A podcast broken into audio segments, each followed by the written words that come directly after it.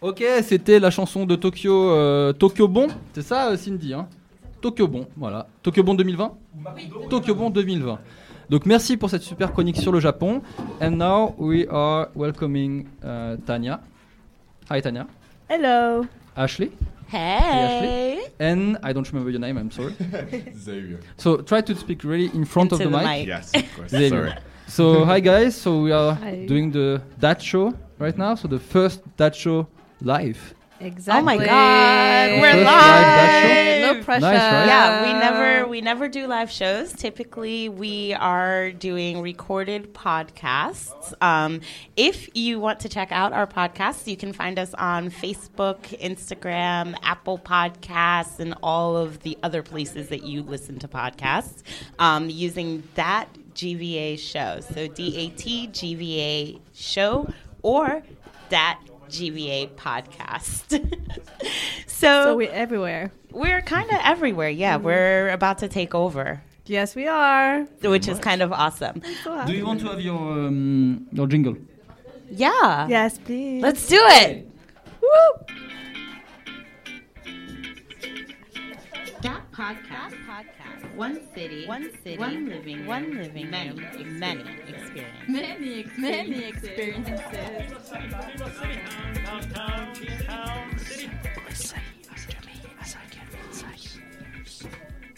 Yes. So listen to us as we get inside your ears. You just heard the voice of Dario, who is sadly not with us today. We're So saying a special hello to Dario. Yes. Um, right about now, it's somewhere around like 1 or 2 a.m. his time. He is in Austin, Texas right now. living his And, life. and we are on the radio at 8 o'clock in the morning. yeah.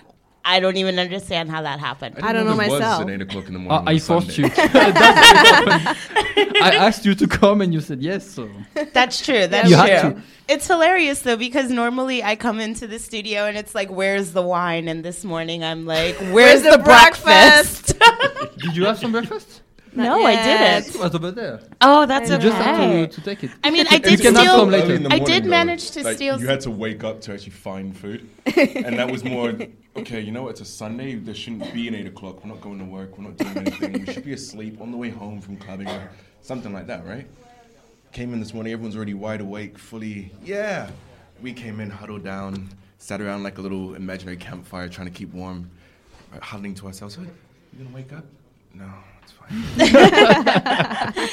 And so this is a good opportunity for us to very quickly reintroduce ourselves and introduce our guests. So Yes. I am Ashley. I'm the A of that podcast. I am the New Yorker and the real foreigner to Geneva. Cheers. we have our dear Tanya. Tanya, go ahead. My name is Tanya. I am born and raised in Switzerland and proud to be part of this podcast of that show and being collaborating with Ashley and Dario and happy to have our guest Xavier. Hi guys. Yay! So Xavier, do you want to just Morning. quickly give us a little introduction? Um, an introduction. Xavier. Xavier comes from London. Uh, despite the accent, I don't know where that's from. I am a bit of a nomad, so unlike yourself, I, I I'm not quite Swiss yet, despite the name, and despite my accent, I'm not quite American either. I'm British born, bit of a nomad, not really sure where I'm from, where I fit in. But you know, This is mystery. but that's okay because this is a show slash podcast uh, for people who are looking to make Geneva their home or are looking to discover new sides of Geneva because maybe they are already in the process of making it their home. exactly. So that's cool. And actually, you brought up this really good topic that I think segues perfectly into our topic of discussion for today, which is the love hate relationship that some have with Geneva. Um, and I think it's super interesting that you mentioned that, you know, it's super early in the morning and it's Sunday and it's like, where am I getting breakfast? Welcome to Geneva, where it's as if the apocalypse has taken place every Sunday when you get out of bed. You go outside and it's like nobody. I actually did that one time. I went to Cornavin like really early in the morning because my girlfriend was taking the train. And On the way back, I was just happily wandering across like Pont de Mont Blanc, thinking there's absolutely no one around. There is no cars. There's literally nothing. I watched the police get so bored they pulled a guy over on a bike to tell him he shouldn't ride on the road because there was no one on the road. No way. But hey, Geneva, right? We gotta love it. On the other hand, that's something that we could really love about Geneva, right? The fact that A like peaceful it's peaceful Yeah. and like people follow rules here. They like, do. Like society is engaging in a very particular way here. Absolutely. But aside from the quietness, I feel like, you know, having the stores that are closed on Sunday, I have my pros and cons because, I mean, I- in other different cities, and I guess in England, the, the store is open on Sundays, right? oh, 24 hours. We, we have fun. Uh, well, not the big ones. The big ones are, clo- are open between like 10 and 4, but Oh, you can still go do your shopping, your weekly stuff, whatever you need to do. Because if you know how, you know, people have jobs, you want to pay bills, you go to work. There's that thing they have, right? Work. Yes. You make it between like 8 a.m. on a, like on a, on a Monday, and you keep doing this until Friday, right? right. Yeah, they don't think that you need to eat outside of that. But in London, they look after you like that. They do, and same in the States. They're open like all the time. And I'm like, why doesn't it happen in Switzerland? So Well, to be honest, I guess- it, it, it actually could be a good thing. that's the pro. Because so, when I first moved here, I hated it. Absolutely hated it. I moved from a place where you can go any time of the day, three o'clock in the morning. You need to find something. There's a guy who's open. For there you go. You came here at six o'clock. I, I lived in Ferney, right? So at six o'clock, everything was closed.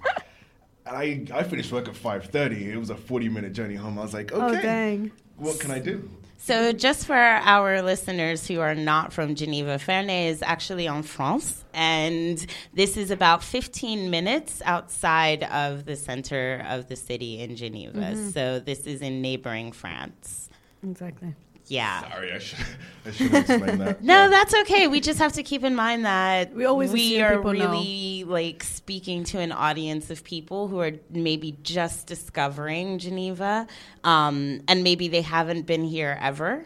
And so we're trying to give them this first introduction. Mm-hmm. And I know personally, I was like really confused about the geography of Geneva when I got here. Like, what do you mean I can go across the lake and I can still get to France? I don't understand why France is on two sides of the lake. This It's doesn't hard to comprehend sense. in the beginning, yeah. Yeah, it's so it's super difficult to comprehend, and we were just discussing like how uh, like twisty mm-hmm. and windy the roads are here, or you might have like a street that's actually named like a proper name and it has nothing on it, so we've got no idea like how it is that we're supposed to like find our way around this city, mm-hmm. basically. Google Map, no? But I am coming from That's the New thing, York right? City. It's a grid. So it's know like that. virtually mm-hmm. impossible for Yeah. me to figure out how this place is laid out. Like, I didn't leave my apartment for like a month when I first moved here because I was too afraid of getting lost all the No, time. that makes honest, sense. I, I did that though. When I first got here, I was like, I'm so afraid of getting lost. I don't speak French. I don't do anything. This is gonna go horribly wrong. Yeah. But literally on my very first day here,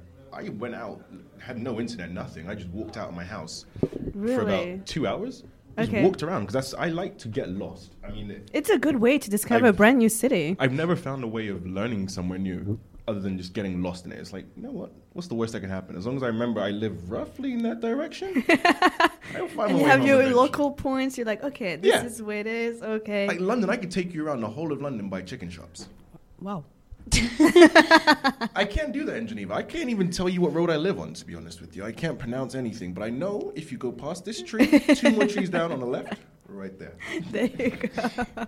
So let's start to go through some of the things that maybe we personally love and maybe dislike but not hate about Geneva. Well, if there's something that you hate, you should say that you hate it. Mm, should we start with the love first, or can we mix? I think we should just mix it up because I think it's too difficult to hear negative things said about your city for those who are actually from Geneva who are actually listening to this. You see, look at me. I got my diplomacy on Very Swiss. point. You did. Super Very Swiss on Swiss. Ew. Super Swiss. Ew. Ew. What is that? Is that like You don't know that. You don't know that. I'm sorry, I'm from a different generation. To No, you. you're from a different planet. That's different it. generation altogether. Different you guys may be older, but um, No. I'm an old man out here. I'm gonna be honest with you. I, So this is actually going to give me the first thing that I dislike about living in Geneva, Shoot. but I don't think that this is specific to Geneva. Okay. I think this is specific Swiss? to any place that's not America. But basically that everyone else is saying what? But basically, but basically, I struggle here to keep up with popular culture. Mm. Like popular so? culture was just so in my face in the U.S. Like it was on television, it was in bill, like on billboards. There are posters everywhere. Um, Right. Like the internet is like bombarding me every day with like popular culture, and so like you could walk up to me on any given day, and I could tell you what's happening with like the Kardashians. I could tell you, you know, what royalty Chris Brown's daughter has been doing. I can tell you about Blue Ivy and the conversation that she had to have with Sir and Rumi. Like I used to be able to do that, and now I'm lost. like I'm lost. I feel really disconnected. Right. Like yeah. popular culture, yeah, it I guess is a thing here. I, I mean, I don't know. How are people consuming popular culture here, Tanya? I mean, internet.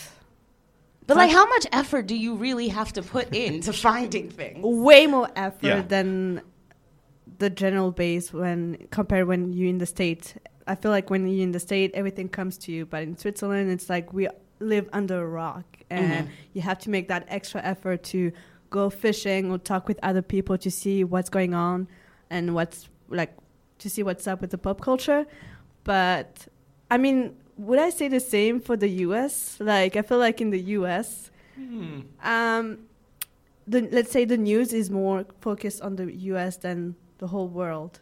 Is it true? or that's not? that's true of every country, to be honest. I mean, guess so. Yeah, maybe I they think that- a yeah, I think that's every news country. It's like a couple of minutes here, but the rest of the time it's hey, look at this bad part of our own city. Haha, look at us. Yeah, it's yeah, true though. I mean that's I Yeah. think what's happening everywhere. That's guess. totally right.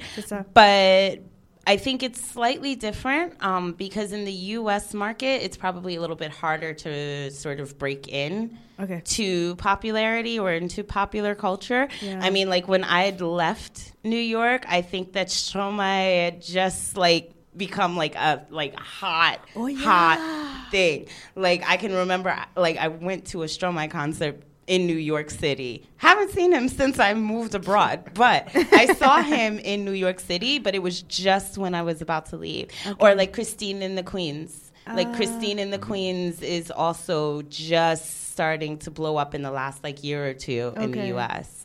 Oh, So I think it's just a more difficult market to break into. Yeah, But yeah. It, I can't deny, I'm not saying it's right. I can't deny, however, that the US is like a powerhouse of popular culture. Yes, it And is. so there is US popular culture everywhere around the world. It's still difficult for me to consume here, however.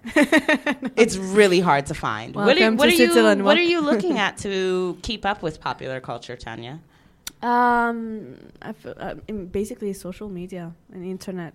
Mhm. Uh, I would say they're my best friend right do you now. have any do you have any um, french websites for Oof. those of us who are learning french maybe I because I like to read in French. I mean, that's how I'm consuming popular culture now. This is actually a good question, and I've never checked up online. Although I can give you, I mean, French classes for 10 francs per second. Per second. Yeah. Wow, Francs per second. That's the most So- expensive class that I didn't want to no take. wonder why I'm rich, guys. But um, French learning on the internet. But not for French learning, just like French popular culture. Like, give me a good website that people go to to find out what's cool. Is it like a TMZ like with- for Swiss people, or Not even, not that I know of. Maybe Swiss people just have more important things to do with their time I than guess. to give a Well, shit they about vote. what's They happening. I don't in even know myself. culture. I know more about the U.S. pop culture, but here, like a TMZ, is no hard. No. Huh. no? That, that- that's I don't know. Spending way too much time voting and being active citizens, things that we don't do outside of Switzerland. So maybe we can move on to things that we like. We love the democracy Yeah. that exists You guys- in I- Switzerland. I've you never guys seen a country stay so voting, patriotic. okay? you stay at a ballot box. Mm. casting a vote. It could be about the tree that should not be cut down. It could be about the death penalty. Swiss people are voting for Either everything. I love the Sunday. democracy. It's beautiful. It is a Sunday too. That is the only other thing they do on Sundays, which is, uh, you know, I mean, if you since you can't actually, that's why there's no no supermarkets. Exactly. So we're actually going to cut to some music. We are going to dedicate this tune to Dario because he's so good looking and we just miss him so much. So right now we're going to listen to Hank Williams here. Hey, good looking.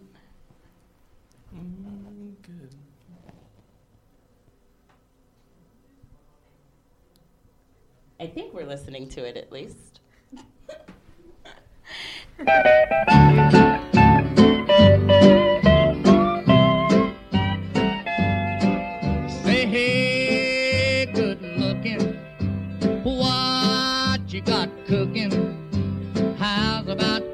cooking something up with me? Hey, sweet baby, don't you think maybe we could find us a brand new recipe? I got a hot rod Ford and a two dollar bill, and I know a spot right over the hill. Soda pop and the dancing free. So if you wanna have fun, come along with me. Say, hey, good looking, what you got cooking? How's about cooking something up with me?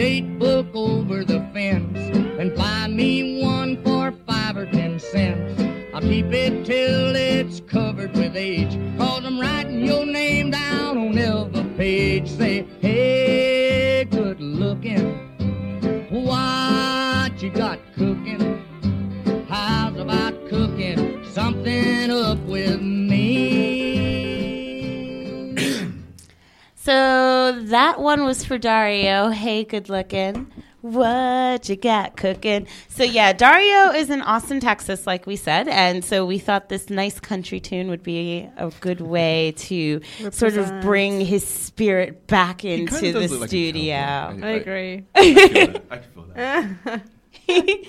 so we left off discussing uh, the love-hate relationship that we have with Geneva. And Xavier, I'm really interested to hear about uh, something that you love about living in Geneva. When did you first arrive here? Actually, I first arrived here two years ago this Friday. No way. Yay! I realized it's Congrats. Anniversary! I know, right? Woo! Um, but s- over that two years' time, uh, so many things have happened and changed, and I've seen so many things. I've tried to throw myself into it as much as I could. And one of my favorite things is actually around this time of the year, when it because I'm a I'm a weird person, right? I'm from London. I, I like the cold, but over here, you guys have a different type of cold, and it's it's funny because it starts to mess with you around March. It gets really, really hot a couple of weeks early, and you're like, yeah, summer's coming, right? And then in your face. And then two days later, it is freezing cold. There is snow. It's about three foot tall, and you can like you're, you're struggling to get to work. Switzerland is hormonal. It's hormonal. But I love that because Hormonal. That's a new one for me. hormonal weather. I've never heard that one. But That's be- a yeah. I've gone with schizophrenic weather. that I that I understand, right? Because as a Londoner, we have literally but two seasons. We have Right. grey all year, which is occasionally comes with the rain. which I love. No, we don't do that. I Stop do. playing games. or we have like three days of summer, which is like the last weekend in August. Okay. So for me to actually see real seasons where you can have like hotness, you can have coldness, and then not only that, the people actually act accordingly. So for those three days of summer, if you have two hours of sunshine in London, everyone's got their shorts on, their vests out, they've got sunglasses, flip flops. It's now summer. Doesn't All matter. It could be. January. January 12th, it'll be 11 o'clock in the morning, but there was sun. Everyone's out. We're going to the beach. Over here, people are smart. They act right. I love that. It helps me to become, I want to say mature. That's the way I a want to little put it. bit. a little bit. That's cool. And Mm. Tanya, what about you? What's something you love about living in Geneva? Um, I would say the um, I would say the uh, how do you pronounce it? The unpolluted air of Switzerland. Mhm. A lot of tourists, a lot of people from outside tend to say Switzerland is clean, Switzerland is fresh. Um, you guys are near to the lake, to the mountains, and it's not that polluted compared to other cities. And I admire and applaud Switzerland for that. So that's a, a big yes for me, a big love of Switzerland. That's cool. And it's not only in Geneva, it's in a different city, like in Zurich. I don't know if you guys been to Zurich. I did, but I didn't. Well, I'll wait till afterwards because I have a, a very contrasting opinion to Okay. general populace. I guess maybe different. It depends of different uh, cantons, different cities, but uh, in general, I would say it's pretty clean. So, It is. what will be your opinion on? I don't know. Cleanliness of Zurich was fine. It was just that everyone's like, Zurich is the place to go because it's fantastic. You got all these fantastic things for people who are young. And I'm like, but I'm not young. I don't know any of these things. And so I went there. I was like, this isn't really where I want to be. I just want to go home now. I Oh, okay. I was felt like kind of intimidated to be surrounded by so many young people again. I actually haven't been to Zurich yet, but I plan to go. I mean, Yes, when? I thought you had a love. of well, Swiss I mean, German. I'm gonna need to go. Well, I do have a bit of a love affair with Swiss German. It's true, but I haven't been to Zurich purely because I haven't had time to go to Zurich. But I will make time uh, because you know we have mentioned in one of the podcast episodes that I'm working for a place called Impact Hub Geneva, and it is um, a global network, and so we have a location in Zurich, and I will go and work from there so that Oh, I can nice. discover the city a bit. Oh, that's good. Yeah. So that'll be cool. Oh, and hang out with Dario. Of course. Of you course, that's automatic. Yes. So, something that I love about living in Geneva, and I'm not sure if this applies just to Geneva because it's so cosmopolitan, or if it applies to Switzerland because there is just a different history here. But I love how I can move through my experience as a black woman here because it has been so stressful my entire life to live and breathe and exist as a black woman in the United States. Um, and so I really have an appreciation for um, the way that I can experience life here, the type of respect that I can expect to receive here automatically. Whereas there would be many moments in the US where I was somehow forced to earn this respect like additional efforts needed to be made to be respected as like a human being mm. because i had always first been seen as a black person then a woman. And so my experience here is really wildly different. But with that i can also tell you that there is something that i dislike about being here that is linked to that I hate how much people put their filthy ass hands in my head. Stop touching my hair. No, you can't touch my hair, people. Oh boy, The message is very clear. Very it's clear. on live podcast, guys. Very clear. I excuse. love living here because I love the freedoms that I can walk around with as a black person in my existence. But stop putting your hands in my hair. It's annoying. That's not a you human feel like right, a pet. so you- You feel like you're an But this is a human thing. You feel it's like not an a black animal. thing. This is a human thing, and you feel like an animal. You are absolutely removing people's Don't get me wrong, humanity I by just wanna touching play their devil's advocate here because at the end of the day, right? Some people have some really fantastic hair. I'm qualified as a hairdresser, so I, I like to get stuck in, right? Don't look at me like that. I got skills upon skills upon skills. But when you start messing people's hair, there's a certain thing. Like even yesterday, for instance, I had a friend who was trying to use something different in their hair, and I didn't know what to do with that. But I had another friend who was like, "I know what to do." And so they they messed with her hair. They didn't ask permission first. Can I touch your hair like this before I do it? They said, "Listen, I know what I'm gonna do. Here's what we do." And the person just went, "Take it. Do what you got to do." No way. Right? Now, in those situations, who's in the wrong? The person who didn't ask first, who would normally have said, "Don't touch my hair," or the person who was happily there saying, "You know, what? I need help, but I don't want to ask for help." So now that they've offered it, do what you will. I'm going to help you out with this one. so, first of all, it would be the person who reached out and touched without permission. Yeah, I would agree with her. However, you tell the story incorrectly because you weren't even there. Okay, I asked her in the restroom if I could touch her hair before I put my hands into Well, her I head. can't. Sta- I can't vouch for that. She wasn't in the needed help, so I offered. Okay, she needed help, so I offered because I'm a good friend. She received that offering. She was very appreciative, but there was an ask beforehand because I have never. Ever in my mm-hmm. life mm-hmm. been so tempted to put my hand into the head of any person. You don't know what the, what happened with the hen as well. That, that's the But part that's that's, disgusting to the me. The hygiene. Yes, the Can you give me back the three Yes, hours of my life Are that I'm gonna whoa, whoa, lose whoa, because whoa, I have to wash my hair again? Are I we know trying to say peop- that, I know that some people- people's hands, or are we, are I know saying people's hands are dirty, or pe- Swiss people's hands are dirty? What are we trying to Well, say? let- People say- in general. in general. Humans In have general dirty need hands. When they go to the loo, some people don't wash their hands, and then they're gonna ask you to touch your hair. To be honest, I saw that at a food place the other day, and I was like, "Whoa." Oh, don't do it, don't do it. Come on. The American girl is trying to get over her fear of all of the germs. Come on, man. you have to accept we live in a real world where real things happen. Okay, I mean, like, yes, we love Geneva because Geneva has all this fantastic stuff. They're like really great to giving out. Stuff. Yes. but they like to charge you. It's for everything, right? So in terms of hygiene, it's more of a, well, I want to be nice to you, but well, you know what? Here's a cost to it. It's that's the cost you have to. pay. Nah, man. nah, man. Sorry. There's no cost to it. Sorry, Hell you're not gonna win this one with me. Sorry, it's just never gonna be okay. I'm it's on the never same gonna side be as right. Ashley. Thank have to you. No. Don't get me wrong. No one can touch my hair. I don't like it. Even my own girlfriend. I'm like, no, please, babe, don't touch my hair, please. Dude, unless I have a wig, no problem. But, oh, but if you got a wig, it's got to get snatched. I cannot. or weave. but you know what? But the hair thing is really, it really does stress me out though, because I can remember. Okay, so my last few like boyfriends have been white, and this has come up a couple of times where it's like, um, you're touching my hair, and I need for you to remove your hand from my scalp, please. And they're like, oh, but but you're my girlfriend, like I can touch you like that, and it's like. No, No. no, and that happening. no, no, you cannot. Because unless you want to twist this tonight, no, no, don't touch this. But I've always found it really strange because there's such um, like a, a, a, sense of ownership. Yeah. Over another human being that you think you have the right to tell me what you are going to, To do, do to me. Yeah, exactly.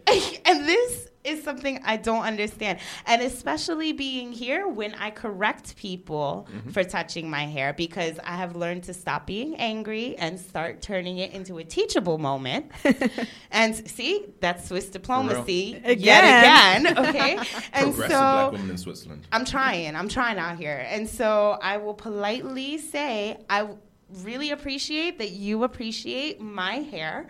However, I prefer to be asked before people touch. But you know me. what you can do because Switzerland is so democratic, right? You can probably invoke like the stand your ground law they have in Florida for your hair. No, I don't What is never need to hear nothing about the stand your ground law again because that's what ground got law. Trayvon got. No, we're not even doing that one. So I asked them to please politely, you know, not touch Oh, me without asking permission to touch my hair. And then I'm always met with the response it's one of two. Either A, oh, but it's so beautiful. Or B, well, you can touch mine. My responses It's- it's to a- this are. A, we go to the Louvre all the time. We see beautiful things there all the time. We don't have to touch them. Mm-hmm. My response to B is, are you fucking kidding me, man? like seriously, I have never a moment in my life felt like I wanted to touch the hair of anybody who didn't look like me. Me neither. No, but the worst I've part just is, never been tempted by I- this. No. So, I, have, I don't know because we're on the I radio. I don't can't I can't explain this because how do I explain my hair? My hair is a Kinky. Uh, king, is it? Uh, yeah, kinky. kinky. Don't sound right on radio though. I'm gonna be honest with you. I know, but Let's not no, but call- we, we, we meant for Coily. your. Let's not call my hair Coily. coily, nappy, or kinky right Oh now. My but those are the those are the official terms that It are the appropriate ones. Kinky, Kinky. coily, curly. It is. My hair is spiked but blackwise. Okay, that is what is up. I did that with a brush, with a with a sponge and He's, whatnot. he doesn't like the term. I don't like the terms. I'm gonna be honest with it. But my neighbor, he is the, an amazing guy. He does nothing wrong normally. He has no types of faux pas, really and truly. But he doesn't really understand certain cultural norms. So I walked out with my hair, and this is the first time he ever saw it like this. So he instantly didn't ask if he could touch it. Had the dog in one hand, and the other hand was already in my head. By the oh. time he had said, "Hey, ma voisin, ça va?" oh my I was god. like, whoa, how did your hand get in my head so quickly? But, you know, I, I had to regain my manhood very quickly and remove his hand very firmly from my hair. Yeah, this is one doing that I'm just never gonna be able to understand or or No. have like any you have sympathy take it, towards. It's a bit of pinch and, pinch and saw, right? They're very You gotta- curious, and, and I get that. Curiosity killed the cat. Oh damn. Okay, that's what my mother always said. That Curiosity sounds a lot like killed stand the your ground, Ashley. Stand your ground. That sounds a lot like keep your nasty hands out of my head. The end. Simple we don't have to have problems, but if you want one, come over here and try to touch the curls that are growing towards heaven. We'll have a problem then. I But think was the actually- message is very clear. Of course. Yeah, I, yeah. I, I actually like the way that you said about um, about being a black woman here in Switzerland and actually being in interracial relationships. That is something I really, really loved in Switzerland. Right. Well, even more specifically Geneva, because I when I moved here, I was astounded by the amount of mixed race couples I saw. Yeah. And for me, as a black man growing up anywhere out basically in the world, hmm. because it doesn't matter where we are, it's, it's just hard as it is, right? I'll keep this extremely quick because I know we want to go for a song. But when it comes time to going around and seeing other black people, you then know whether you want to live in that area because you can see if they're safe, well, it's okay for me. Right. Right. And on that note, All right, so I'm going to cut you off, sir. but we'll keep going with that. After the music, we will be playing from Cardi B and Bruno Mars with Please Me. Uh, uh, please me, baby. Turn around and just tease me, baby. You got what I want and what I need, baby. Let me hear you say, Please, let me hear you say, please.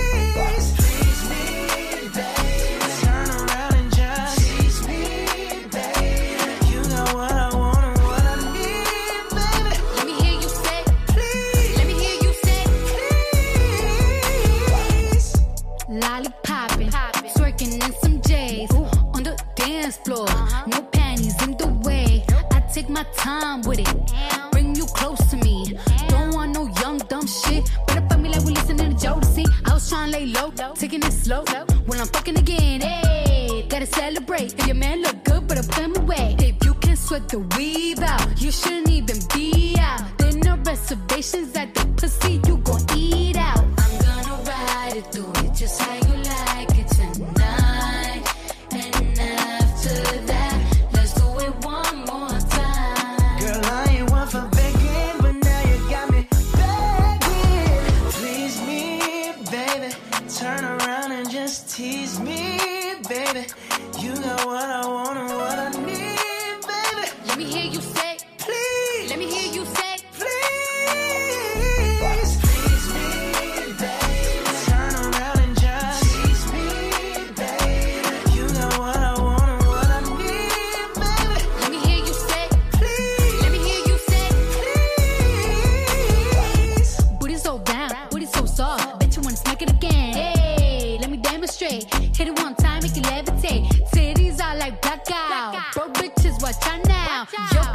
basura, basura. mapesi o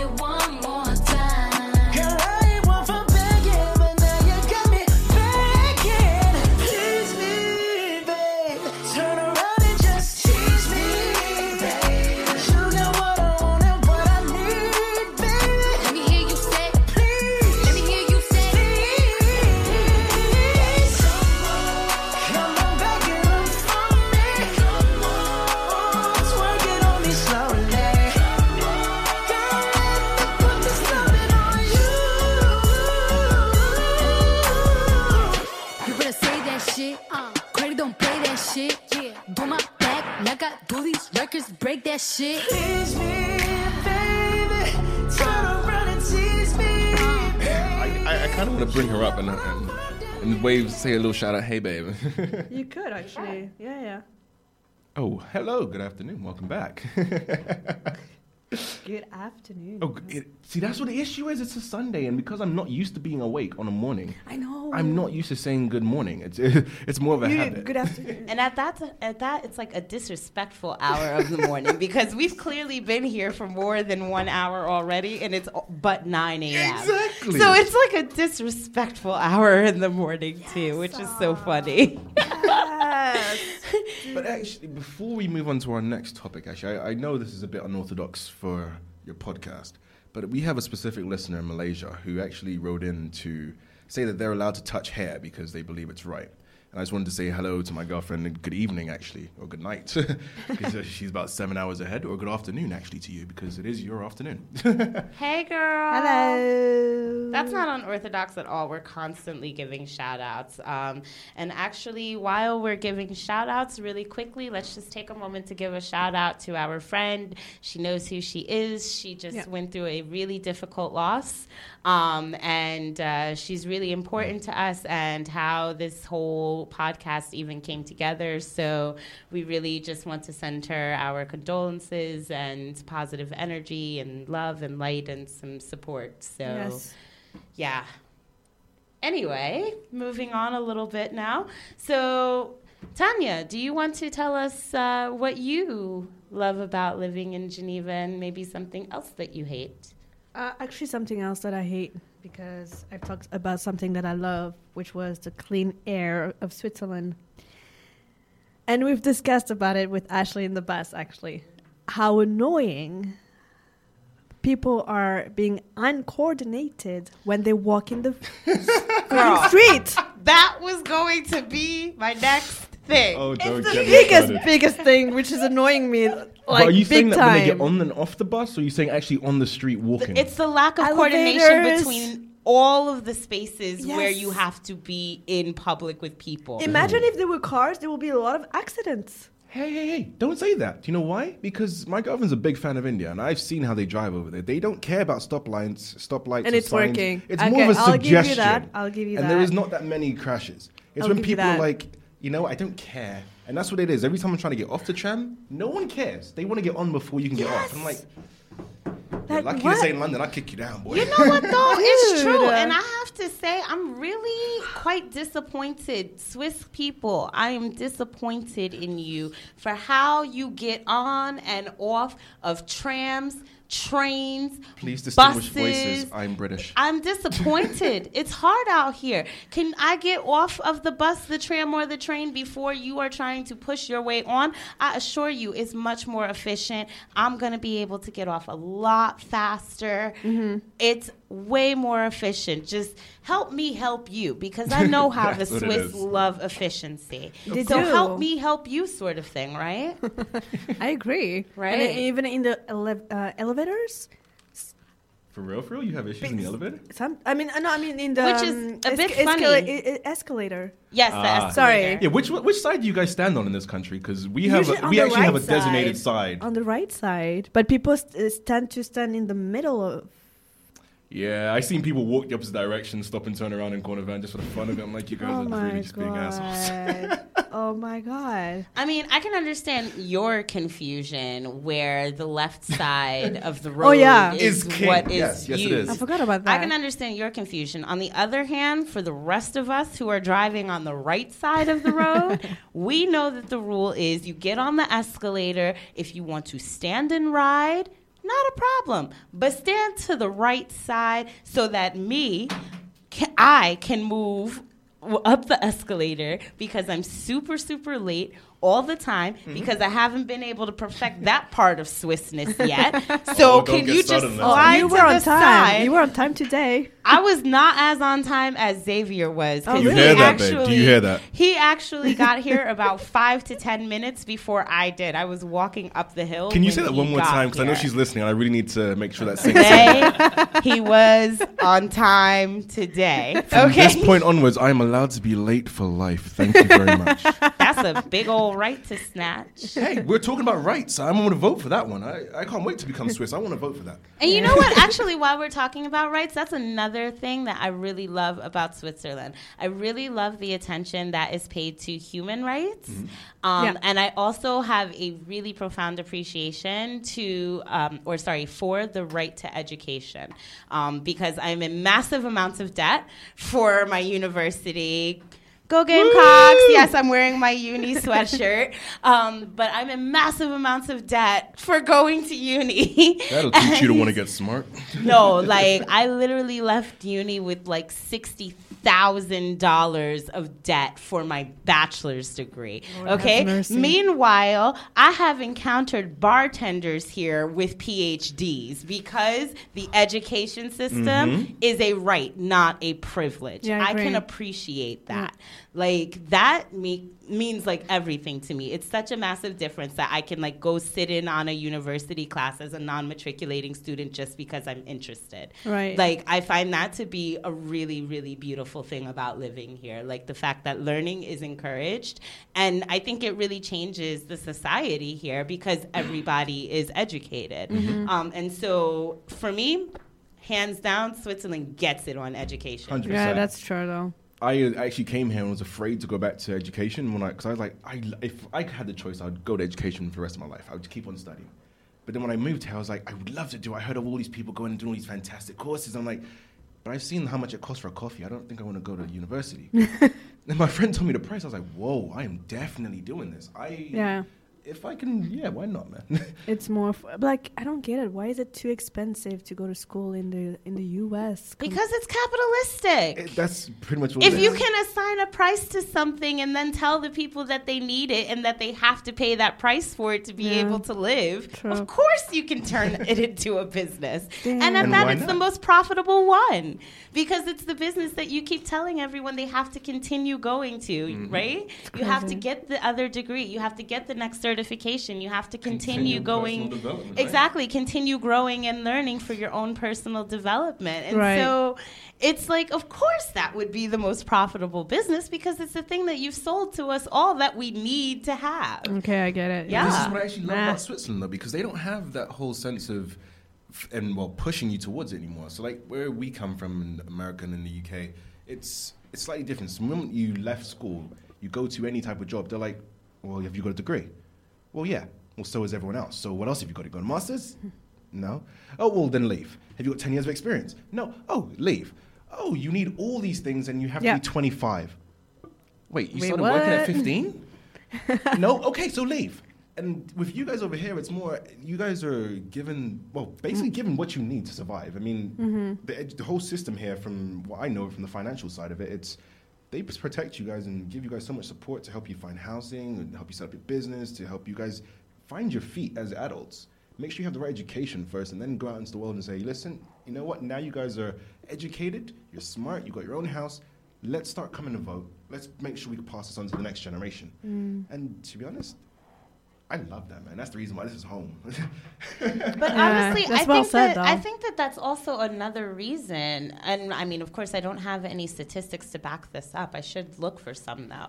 I think it's part of the reason why so many um, people from the migrant segment of the population in Geneva are able to find success. If they are coming here without a job, let's say, you know, just as an immigrant family moving here to make a better life for themselves, mm-hmm. there is a really strong chance that the kid that comes from that family mm-hmm. is going to be able to mm-hmm. elevate that family status. Why? Because we know that education is the way to do that. Right. And so, of course, if education is provided almost free, families are able to raise totally. Yeah.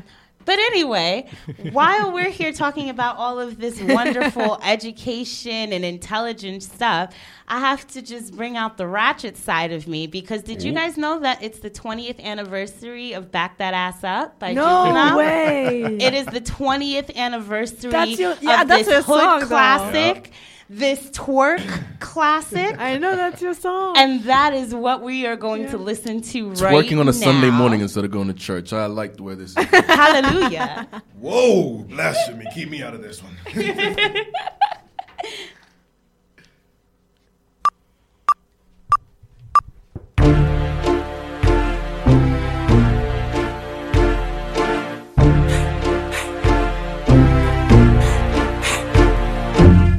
Cash money records taking over for the 99 in the 2000. Girl, you're working with some ass hand. Your bad jam, make a nigga spend his cash hand. His last hand, holds pound when you pass hand. They mad yeah, you can ride in the jag yeah. With that hand, you can smoke up by your bag yeah. A grass hand, got money I can flash hand. And trash hand, I'm a big time a nigga yeah. Pull a trigger yeah. I play a hater flipper yeah. Grand filler yeah. I be slanging wood yeah, out the hood yeah. Let it be understood yeah, it's all good yeah. Got a screaming yeah, on the hard yeah. A smooth little broad I'm on the drug yeah. I'm just do a trick yeah, on the dick yeah. Claiming you want a bitch yeah, that ain't shit yeah.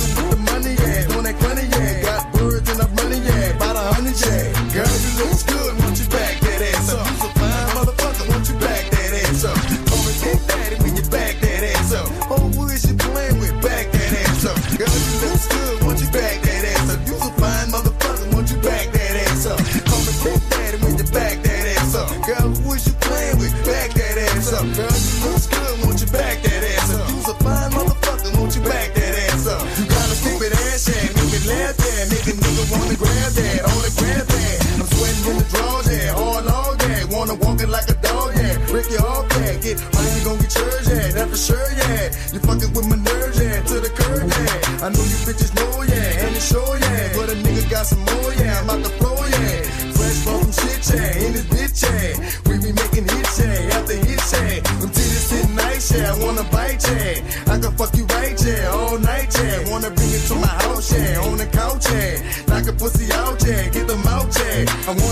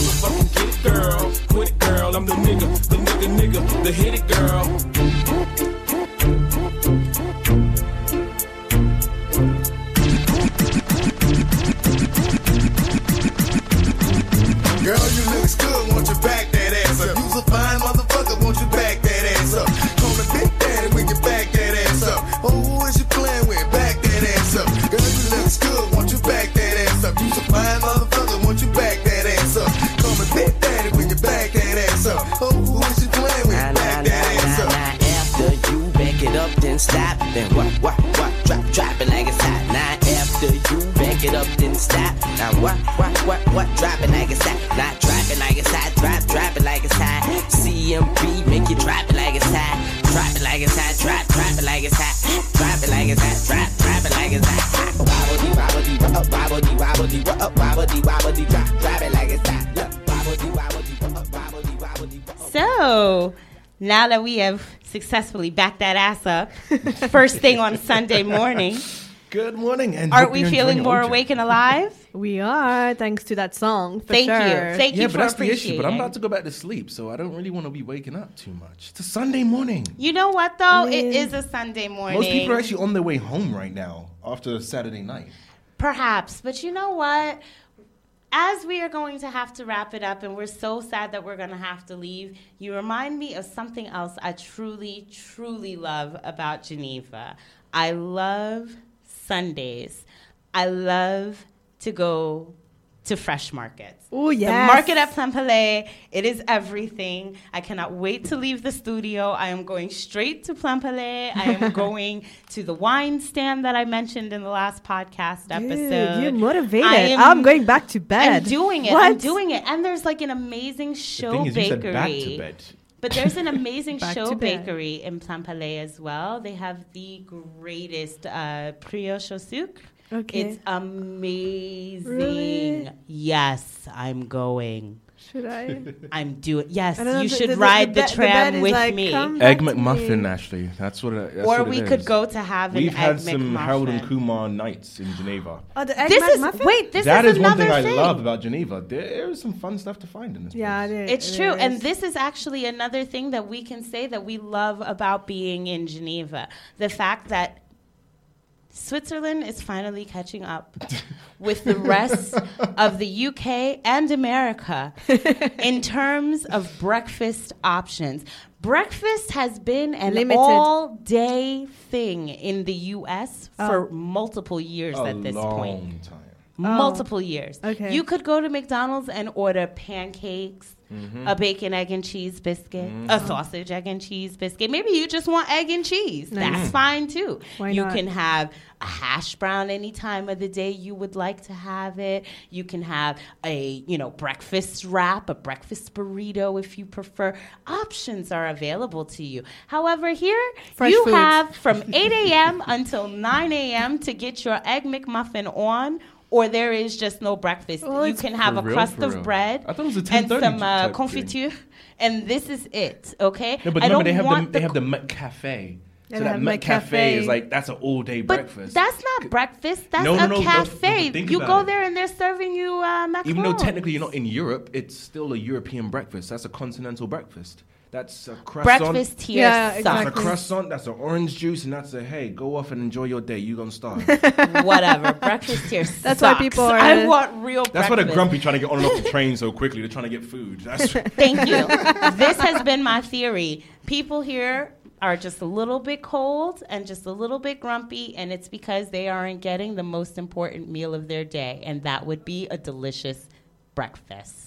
But Absolutely. breakfast Yeah. is still breakfast. Doesn't matter what time of the day you have it. I mean, That's I true. I like have breakfast at at 7 dinner. p.m. It's all good. 7 p. 7 p.m. Yeah, because then I love breakfast for dinner. It's my favorite. Brenner is the Actually- best. Brenner is amazing. Brenner, if you can have some like fried chicken with some pancakes or some waffles or I soup- will never eat that thing. What?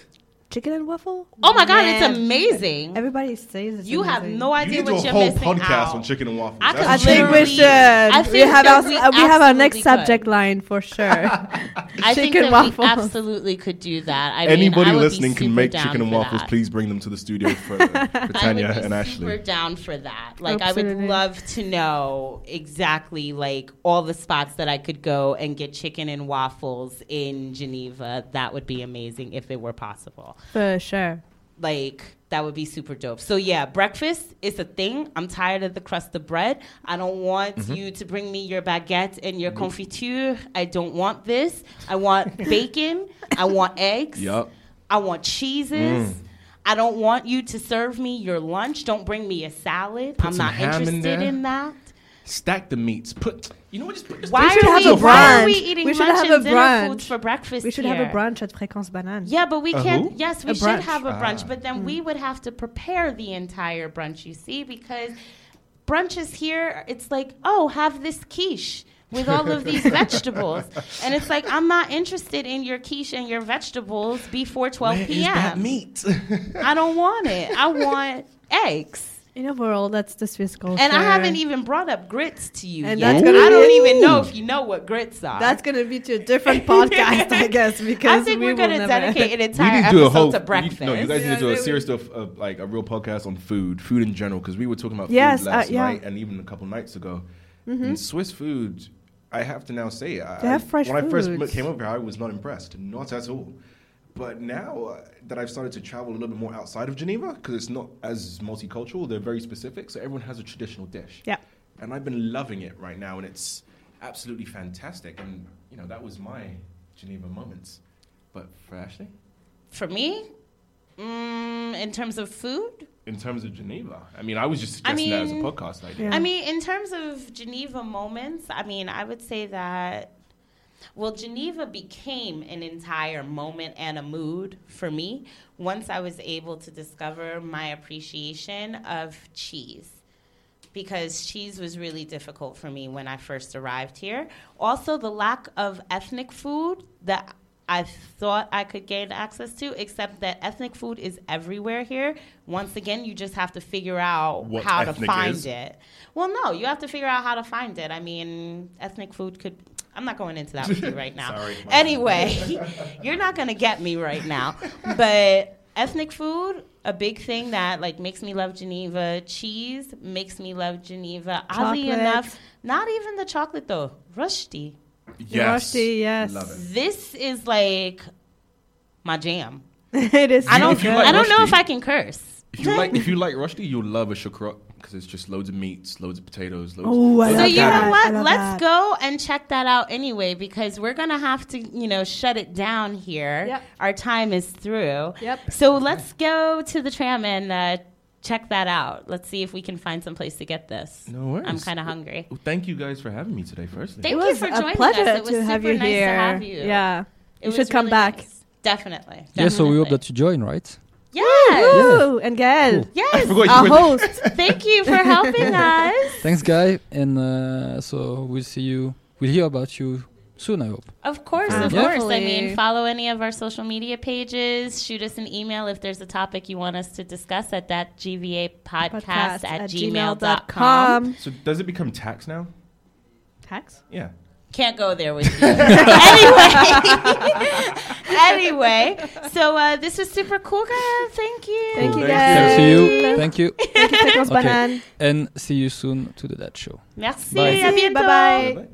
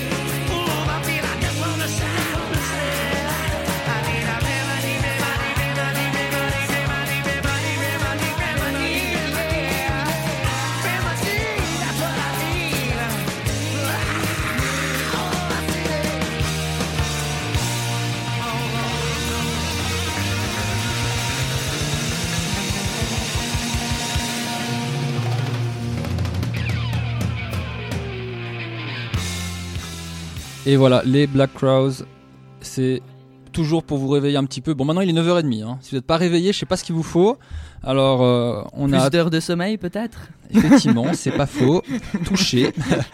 Euh, alors maintenant, on, a, on accueille Mathieu en tant qu'invité d'honneur, euh, je- si, je, si je peux me permettre. Oui, honneur, c'est le bon mot. Invité d'honneur de, de, de ce bananaton euh, pour nous parler de son exposition. de tout le bananaton. Ah, de tout ba- on a fait tout ça suis- que pour ce Voilà, moment. Vraiment, Exactement. euh, C'est central, capital, mais je suis peut-être tout à fait d'accord. Euh, je ne vais Exactement. pas, euh, Je ne vais pas défier ta parole. Donc euh, Mathieu qui vient nous parler de la deuxième édition de son, euh, de son exposition sur le, le jeu vidéo. Alors il était venu nous en parler de, de la première édition qui a eu lieu l'année passée. Alors rappelle-moi la date l'année dernière, ou en tout Alors, cas je peut-être la période. plus la euh, date exacte, mais c'était juste, courant avril-mai euh, Voilà. 2018. Voilà, donc c'était euh, au, au CMU, c'est juste. C'était exactement dans la bibliothèque du CMU. D'ailleurs, la nouvelle édition aura lieu au même endroit. Voilà. Donc il était venu nous en parler dans Campus. Et puis alors ce que je propose, peut-être euh, on, on rappelle un petit peu le, le concept de cette exposition de jeux vidéo, puis que tu nous fasses un petit retour sur euh, comment s'est passée la première édition dont, dont- que tu étais venu nous présenter, un peu les retours que tu as eu des gens, qu'est-ce que tu en as appris,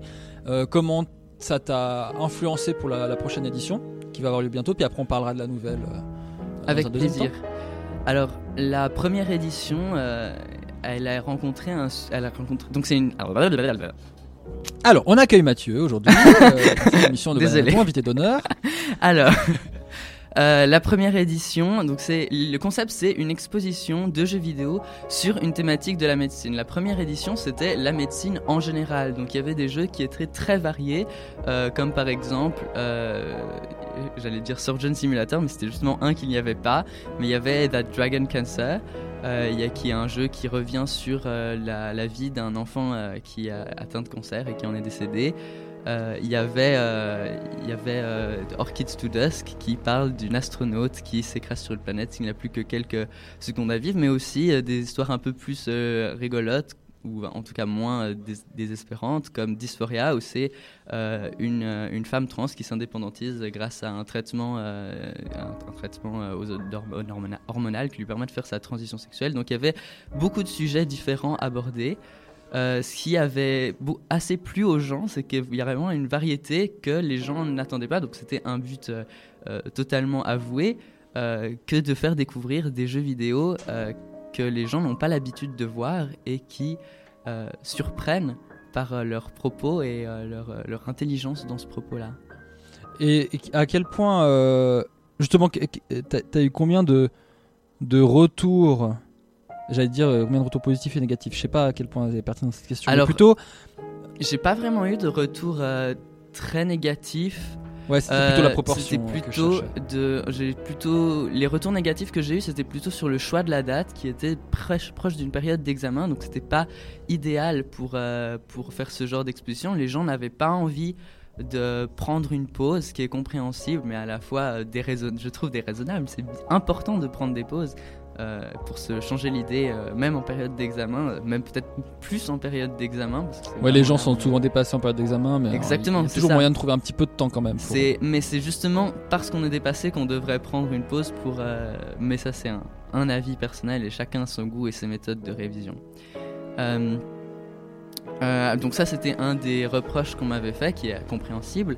Mais j'ai plutôt eu des bons, des bons retours, notamment sur euh, la, la, finalement la, donc la variété, comme j'ai dit, mais aussi euh, l'approche qui avait été donnée avec euh, toute une mise en, scène, en quelque sorte, avec des décors qui avaient... euh, les gens ne s'attendaient pas à ça. Quand ils venaient sur l'exposition, ils faisaient « Waouh, je m'attendais pas à ce qu'une exposition de jeux vidéo soit vraiment si jolie Donc ça, ça m'a beaucoup touché. Et c'est vrai, c'est quelque chose que que j'aimais bien, que j'avais que j'avais découvert un peu dans mes recherches et dans mes euh, vidéos références, si on ose dire, euh, sur cette idée de décorer euh, le, le contexte du jeu vidéo. Donc, euh, par exemple, That Dragon Cancer, il y avait, donc il parle d'un enfant, il y avait des peluches tout autour, où il y avait 911 Operator, où on parle d'un, c'est un jeu où on on incarne un opérateur téléphonique d'urgence, bah, autour de, de l'ordinateur, il y avait des cartes et des petits camions pompiers, comme si on allait gérer tout ce service. C'est le détail un petit peu qui fait que ça, ça, ça immerge Voilà, un peu plus les gens. c'est ça, c'est que ça, c'était, euh, c'était agréable, ne serait-ce que de s'asseoir et de regarder. Et j'ai aussi eu des très bons retours bah, sur les jeux, que les gens ils étaient un peu sceptiques. Certains gens étaient assez sceptiques de l'expérience qu'ils allaient avoir. Et en se mettant à jouer, ils découvraient quelque chose et c'était très plaisant pour eux généralement. Et euh, au niveau de l'organisation, tu fais ça tout seul? Alors, euh, disons, je suis l'organisateur principal. Euh, c'est une initiative personnelle. Euh, après, je suis extrêmement soutenu euh, dans mon organisation par la, bibliothèque du CMU qui accueille l'exposition et aussi tout, le, matériel technique est géré par le service informatique de la faculté de médecine, le SIFM, ou plus spécifiquement par Monsieur, Pa- Monsieur Papillon, charmant nom, qui, qui s'implique vraiment à fond dans le projet et qui est très enthousiaste et ça fait beaucoup de, de bien euh, et c'est très agréable. Et aussi euh, pour toute la communication, euh, je reçois l'aide d'un collègue de médecine, Cédric Foulonnier pour ne pas le citer, qui fait vraiment d'excellentes affiches. C'est d'ailleurs celui qui fait les affiches de Écrit Libois qui a été qui est passé Qu'on a invité cette dans, nuit, la, ouais. dans le Bananaton. Et donc, qu'est-ce que tu as tiré un peu donc, par rapport à, avant de passer à la, à la nouvelle exposition Qu'est-ce que tu as tiré euh, comme enseignement, comme euh, point amélioré, comme euh, nouvelles idées pour cette nouvelle édition? Alors, j'ai remarqué que beaucoup de gens étaient assez frileux par rapport aux jeux vidéo, ce que je trouve dommage mais compréhensible vu la communication qu'il y a autour du jeu qui peut être particulièrement euh, euh, négative. Euh, et du coup, les gens n'allaient pas tout de suite intuitivement les- vers les jeux vidéo et je devais souvent leur dire bah, allez voir plutôt une vidéo parce qu'il y avait aussi des vidéos qui étaient exposées pendant cette exposition. Allez voir plutôt une vidéo, c'est plus court, ça vous prend moins de temps et comme ça, vous n'avez pas à toucher un clavier grosso modo. Et du coup, euh, pour euh, faire la transition euh, vers mon nouvelle exposition, j'ai pris ça en compte et je me suis dit bah si les gens veulent pas jouer aux jeux vidéo, c'est pas grave. Euh, ils peuvent regarder une vidéo, mais cette fois, les vidéos seront liées aux jeux vidéo et auront un propos sur les jeux vidéo qui sont exposés et pas seulement euh, ce qu'elles seront une part euh, détachée à part entière. Mais donc, ce sera aura- pas simplement une vidéo du- d'un extrait du non, jeu ce sera pas un vidéo d'un extrait du jeu, ce sera des vidéos d'analyse qui sont proposées par des vidéastes dont certains font des études euh, en game, en game studies ou euh, sont eux-mêmes euh, designers de, dans les jeux vidéo. Donc euh, c'est des propos qui sont souvent pertinents sur Et le, t'as- sur t'as- le jeu. tu as contact direct avec ces vidéastes? Non, j'utilise un peu le droit de domaine public, si on peut, si on veut dire, si on peut dire, ou c'est des vidéos YouTube en fait, et je les, je les montre. Je pense que je fais un peu de la pub gratuite pour ces gens, donc je Tu les, tu as contactés juste pour les prévenir en leur disant est-ce que ça vous intéresse Ouais, ou- à vrai dire, non. C'est le point faible de mon exposition, c'est que j'ai pas pris, j'ai pas vraiment T'as pas d'intervenant euh, J'ai pas de, j'ai pas pris de contact Ouais. avec les euh, créateurs en fait. Donc autant pour les jeux que pour les vidéos. C'est une question de temps aussi, je pense, de ton côté. C'est une euh. question de temps et aussi parce que j'ai l'impression que for- ce serait pas forcément euh, Pertinent. pertinent, euh, et légitime d'avoir cette demande dans le sens que euh, je ne tiens pas un propos particulier sur ces œuvres, je les montre simplement. Et aussi, bah, ça leur fait de la, comme je dis, ça leur fait de la pub gratuite, donc pourquoi s'en plaindre Et hum, alors, cette nouvelle, euh, cette nouvelle exposition, elle a lieu quand? Alors, elle aura lieu. C'est une très, alors, très bonne entrée en matière. Elle aura lieu le 12 mars. euh, c'est un mardi. Le mardi 12 mars. Dans... une magnifique date. C'est formidable, n'est-ce pas? Pourquoi il y a une- quelque chose en particulier Non, bah il y a cette expo justement. Oui, c'est donc c'est- À ne pas rater. Euh, donc ça aura lieu, comme on l'a dit, dans la bibliothèque du CMU, donc euh, à 8 avenue de Champel, si je ne m'abuse. Euh, qui et ça aura lieu dans la salle euh, d'un imprimante comme l'année passée. D'accord. Et alors, euh, qu'est-ce qu'il y a, qu'est-ce qu'on va y retrouver? Si peut-être tu peux nous parler un peu des différents jeux et vi- les vidéos aussi euh, qu'on peut qu'on peut observer. Qu'est-ce que tu as Qu'est-ce que tu as amélioré? Je sais pas. Est-ce que la mise en scène un petit peu, euh, tu l'as changé? Ou alors tu as resté dans la même optique que l'année passée? Alors, peut-être d'abord je dis le thème de l'exposition. Ah oui, le thème, a, par le ça. thème a changé parce que je voulais quelque chose d'un peu plus précis euh, que la médecine en général. Euh, et du coup, j'ai euh, j'ai décidé d'aborder pour cette deuxième édition, en quelque sorte, la thématique de la mort dans les jeux vidéo. Et du coup, d'où le nom de l'exposition qui s'appelle Game Over. Euh, pour les jeux qui vont être présentés, ça va être des jeux qui ont un rapport, qui ont un propos explicite euh, et accessible sur euh, la mort. Donc on m'a souvent parlé de Dark Souls, qui est un jeu qui est assez Mm. célèbre Ouais. pour son côté très difficile et qui fait très souvent référence à la mort. En fait, on meurt, on meurt souvent. C'est le jeu avec le, petit enfant dans la forêt là. C'est celui-là, non? Pas du tout. Alors c'est un jeu où on Ok, je incarne une sorte un de autre jeu, chevalier déchu euh, d'une âme Ah. morte dans un paysage euh, presque post-apocalyptique mais très gothique. euh, où en fait il y a une difficulté qui est vraiment euh, relevée et on meurt très souvent, mais la mort est justifiée dans la narration du jeu. Euh, cependant, le propos, euh, fort de Dark Souls sur la mort, euh, il faut vraiment s'immerger dans le jeu et jouer longtemps, et du coup, c'était pas pour y avoir accès, et du coup, c'était pas, euh, c'était pas propice à une exposition. où On va s'installer 10 minutes. euh, Quand tu dis on meurt souvent, c'est pas comme dans n'importe quel jeu où tu meurs parce que tu te rates et que ça fait partie du scénario du jeu de Alors mourir souvent. justement, c'est ça qui est très intéressant dans Dark Souls, c'est que euh, la mort a, est une mécanique de jeu qui est assumée d'une part. Donc ça veut dire que on, quand on meurt, il y a, il y a un enjeu qui se fait. C'est est pas juste qu'on te fait reprendre en arrière euh, magiquement. On te fait exactement, et non seulement il y a, il y a pas, y a une- c'est un intérêt pour le joueur, c'est-à-dire qu'il y a une difficulté qui est rajoutée, mais en plus euh, ça a un- une justification scénaristique. Il y a toute une idée que justement le personnage est immortel et est prisonnier d'une sorte de cycle de vie et de mort, et du coup il, il ne peut pas euh, vraiment euh, sortir de ça. Je n'ai pas, je n'ai jamais joué à Dark Souls, je connais, je le connais de loin, donc je voudrais pas trop m'avancer, et surtout comme je l'ai dit, c'est un, un jeu que je n'ai pas intégré dans mon exposition. C'est vrai que c'est intéressant comme concept, euh, l'idée de comment gérer la mort dans les jeux vidéo. Moi, je me rappelle, mon père, il me disait quand j'étais petit, euh, parce qu'il des fois ça, ça, ça le, le saoulait un peu que je joue à des jeux comme GTA ou autre. Il me disait, Mhm. mais, mais c'est n'importe quoi ton jeu, tu meurs tout le temps et tu recommences comme si de rien n'était. Il n'y a pas des jeux vidéo où, où tu as une vie, tu la perds, voilà, c'est fini. Tu, tu, dois, tu, tu peux pas recommencer, tu dois assumer.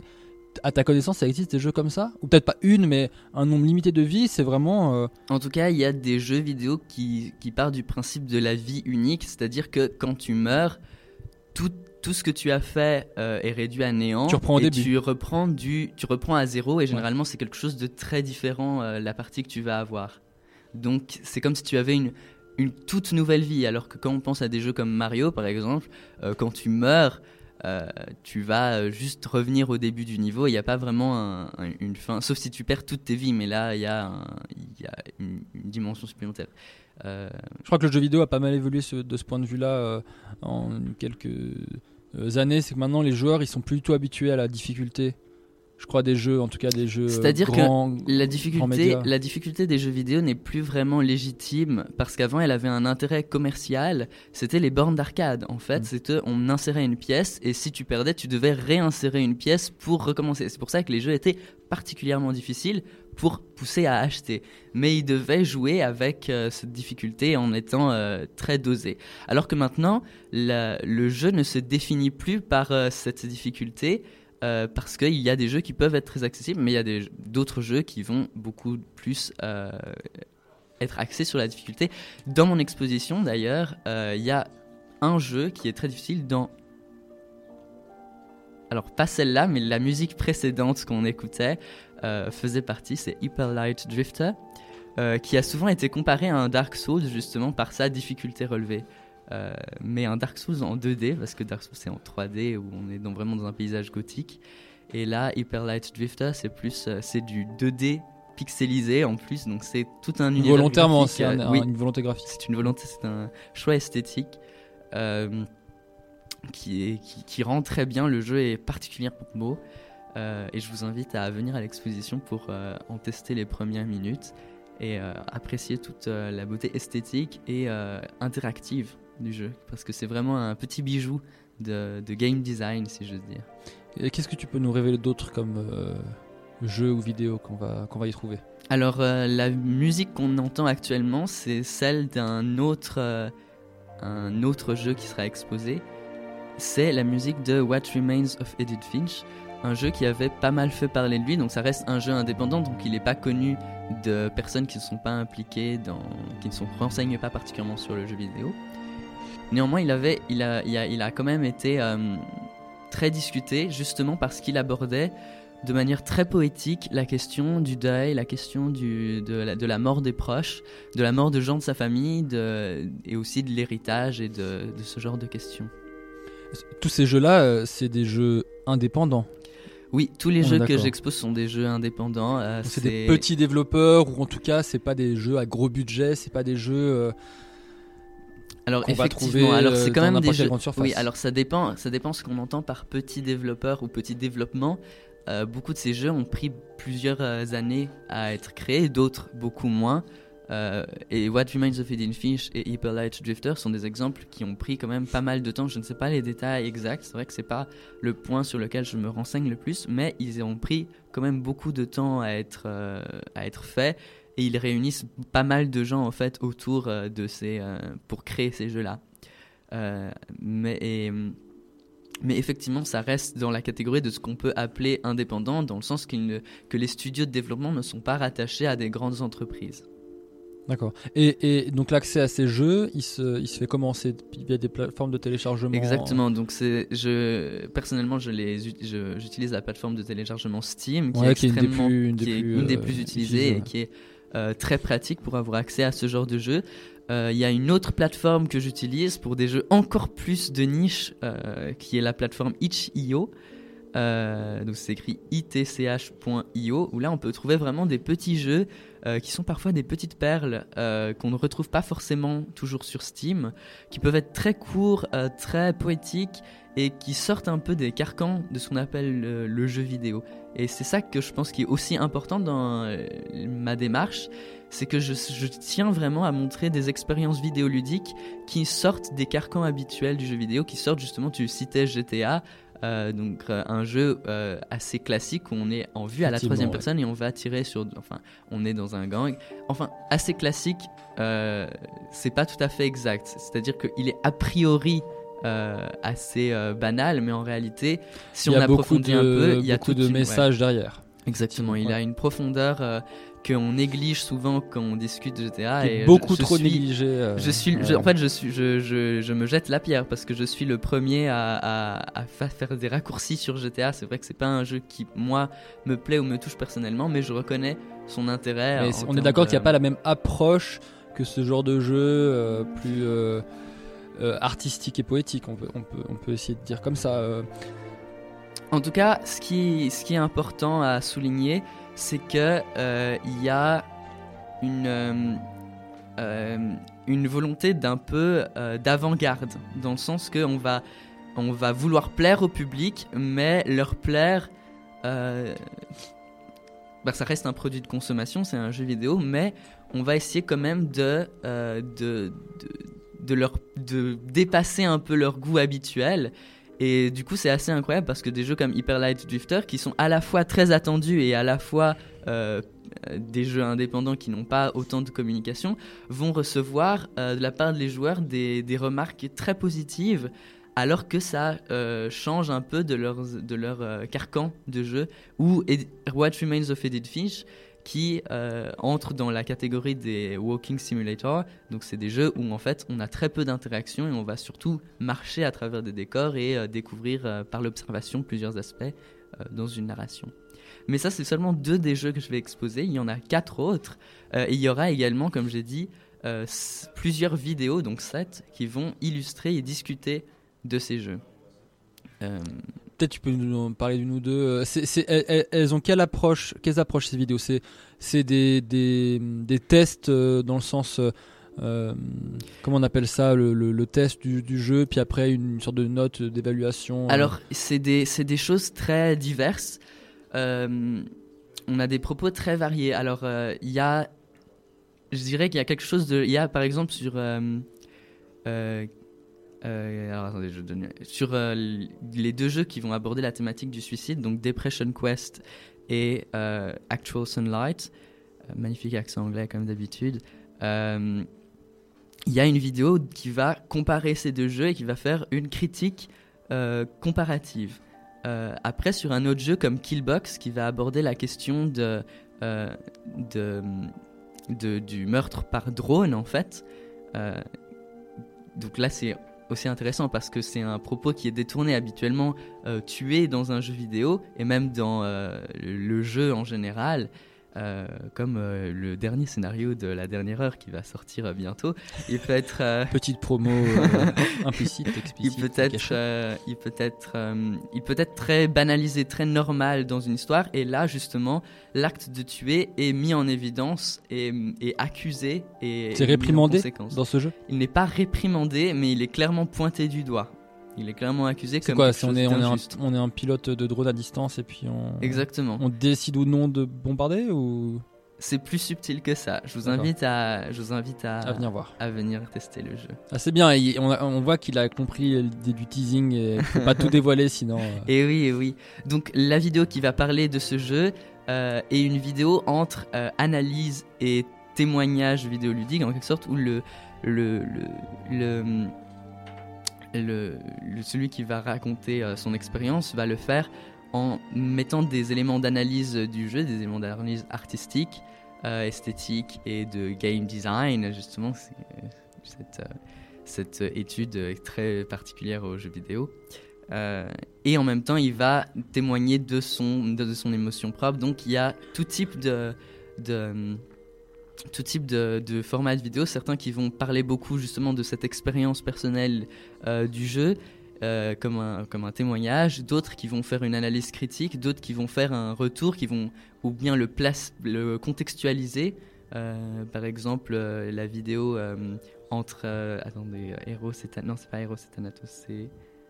Ah, j'ai oublié le nom de la vidéo, mais c'est une vidéo qui parle du jeu Mortician Tale, euh, où c'est une game designeuse euh, qui s'appelle Miss Miu, qui a une vidéaste qui s'appelle Miss Miu, qui témoigne euh, en expliquant en quoi est-ce que le jeu A Mortician Tale, où on incarne une euh, thanatopraticienne, donc une embaumeuse de mort, est particulier et est pertinent dans le paysage vidéoludique.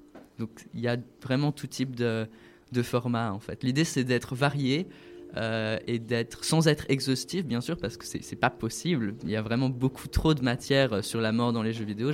C'est une sélection, euh, mais je pense que c'est une sélection qui est légitime et pertinente pour vraiment, en tout cas, avoir une idée de ce qui peut se faire et de ce qui se fait.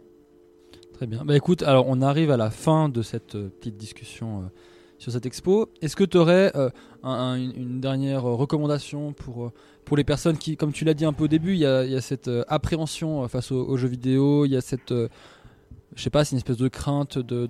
Oui, il y a certaines personnes qui évoquent même une sorte de dégoût, de répulsion par rapport aux jeux vidéo qui peut, qui peut paraître quelque chose de futile, d'enfantin, de chronophage.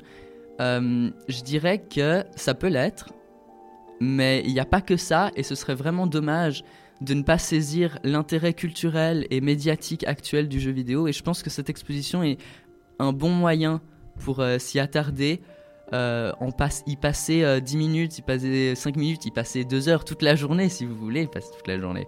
Et, euh, mais euh, euh, pour simplement peut-être euh, pas forcément s'ouvrir et changer votre vision du monde, mais avoir une connaissance, euh, une culture qui vous sera précieuse, d'autant plus que le, jeu vidéo s'inscrit de plus en plus dans un euh, paysage culturel et il fait partie de plus en plus des références qu'on va citer et dont on va parler.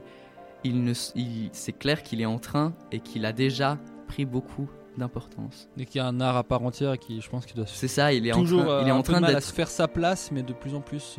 La question de si le jeu vidéo est un art est complexe parce que comme je l'ai dit avant, j'ai l'imp- je- je la, certitude que ça reste tout de même un objet de consommation avec un prix. Il y a des, de- des formes de jeux vidéo qui se, euh, qui se veulent être des, des œuvres d'art et c'est tout à fait ça, mais pour l'instant ce n'est pas le, le, le format habituel des jeux vidéo. Ça Mais donc reste pour quand toi, l'art, c'est quelque chose qui ne se vend pas? Parce que c'est. À ce moment-là, il n'y a pas beaucoup d'art, je crois. hein. Au final. est-ce que, euh, il- est-ce que le, en di- disons que le, le, pro- pour moi, le propre de l'art, c'est de dépasser euh, son, son, euh, son, sa caractéristique d'objet de consommation. Et en fait, quand on parle d'un Picasso, on parle pas de son prix, on parle pas de sa, on parle pas de sa qualité, on parle de son engagement, dans son engagement culturel, de son importance dans un contexte. On parle de sa qualité esthétique ou de sa, de, mais pas de sa qualité euh, marchande en quelque sorte. Mhm. Alors que dans un jeu vidéo, c'est des, c'est des, c'est des questions qui restent importantes. C'est un investissement et qu'est-ce qu'on va en retirer aussi? C'est vrai que c'est la question qui est quand même euh, qui se pose aussi. On n'achète pas un jeu euh, juste parce que c'est une œuvre d'art, ou du moins pas toujours. Eh bien, sur ces mots, euh, je te remercie Mathieu euh, d'être venu nous, nous parler de ton exposition. On rappelle la date, donc c'est le 12 mars. C'est le 12 mars à la bibliothèque du CMU, c'est le mardi. C'est le mardi. Mardi 12 mars. À la bibliothèque de 8h à... C'est de, euh, de 10h à 18h. Ah, de mais 10h à 18h. Il y a un Voilà. événement Facebook euh, sur euh, la page. Et je dois aussi préciser quelque chose de très très important. euh, c'est que de 12h à 14h, il y aura une intervenante qui est Vanessa Freiberger, qui est membre de l'association La Maison de Tara. La Maison de Tara, c'est une, euh, une association qui va accueillir et suivre des personnes en fin de vie. Donc c'est vraiment une, une, une intervenante précieuse pour discuter de la thématique de la mort. Et je vous invite vraiment à, venir dans ces heures-là pour discuter avec elle, pour qu'elle vous présente cette fondation qui marche, qui marche surtout avec des bénévoles euh, et qui est euh, vraiment intéressante dans le milieu médical et dans le milieu euh, euh, de, justement de tout ce qui est de la thanatologie. Eh bien, merci beaucoup. Donc, rendez-vous le mercredi, le mardi 12 mars de 10h à 18h au CMU. Et puis, peut-être que tu viendras nous faire un retour sur, euh, sur le déroulement de cette euh, Avec deuxième grand édition. plaisir. Peut-être même que j'amènerai Madame euh, Berger. Ah, bah, ce serait une euh, très bonne idée, effectivement. Bah, alors, on va, on va, on va voir si c'est si c'est faisable. On fait une petite pause avec Deluxe et puis après on va s'écouter la chronique Spotted Unijeu. Merci et à tout de suite sur Fréquence Banane.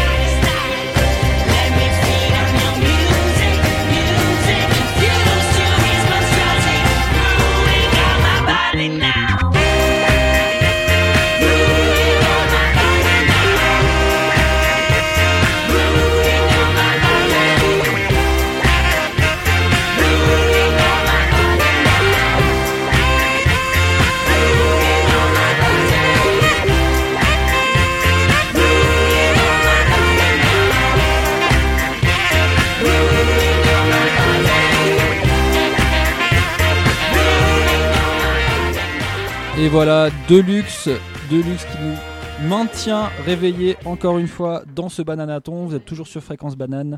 Il est 10h06, tout pile. Et on euh, passe à la chronique Spotted, cette magnifique chronique Spotted Unige qui, attention, possède maintenant un jingle incroyable. Spotted Niger, l'occasion de faire passer tes plus beaux messages d'amour. Philippe Je sais où tu te caches Viens ici que je te bute, enculé Ou bien de haine. Oh dear, we are in trouble.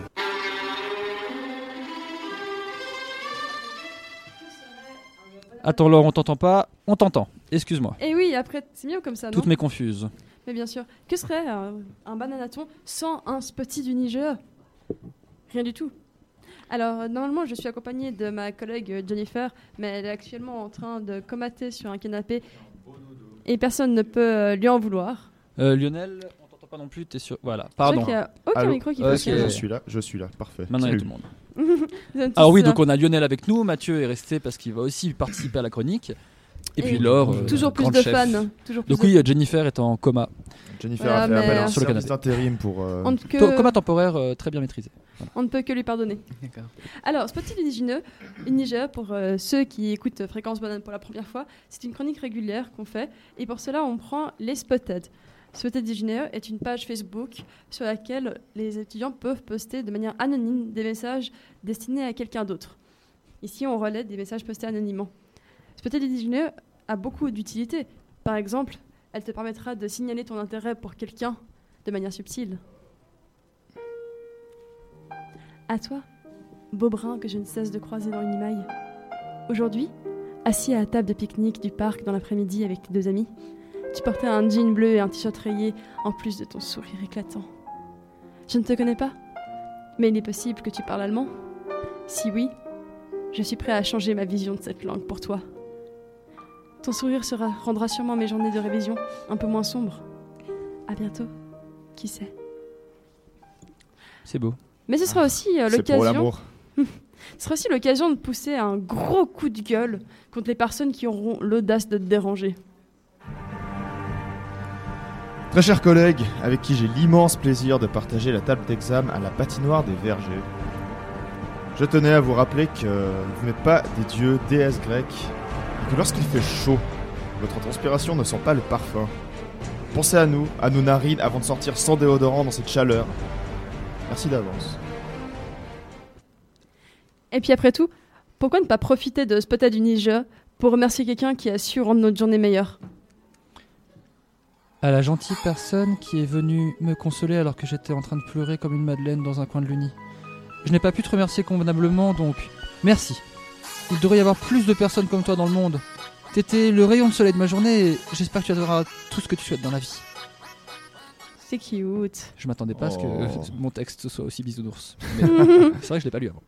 Mais Ah, euh, t'as l'impro. hein. C'est ça, hein, qu'on prépare pas ce qu'on fait Je me suis basé sur à la gentille personne. Ça se trouve c'était un message de haine et puis moi j'avais une voix toute gentille. À la gentille personne qui est tweet Pas le te faire soir. foutre. Mais Niger te permet non seulement de, de trouver, c'est pas non plus de se trouver, mais aussi de se retrouver. Si vous postez un Spotted suffisamment convaincant, peut-être sera-t-il entendu.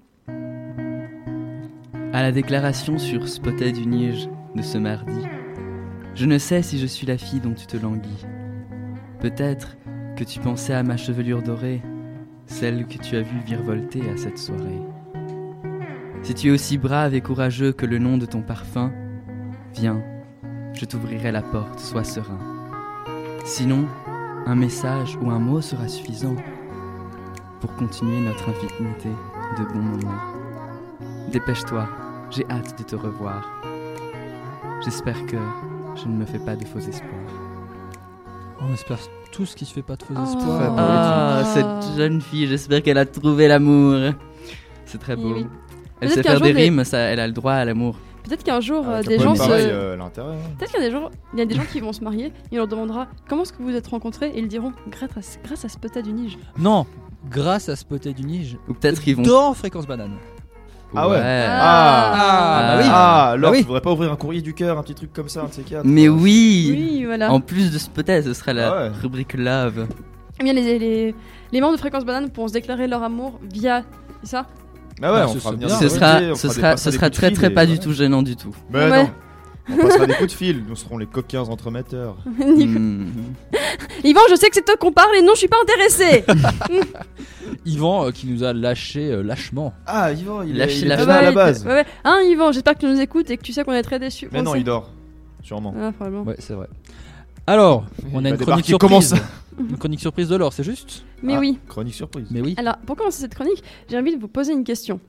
Est-ce que vous pourriez me citer quelqu'un qui fait des choses euh, admirables, qui a fait des choses admirables et que vous admirez beaucoup? Euh, Alexandre Astier. Oh, Stallone, non. euh, Non, non, mais enfin, oui, enfin, oui, d'accord, Alexandre Astier. Barack Obama. N'importe qui. Ouais, dis-moi quelqu'un que tu admires beaucoup. Je serais tenté par dire moi-même, mais.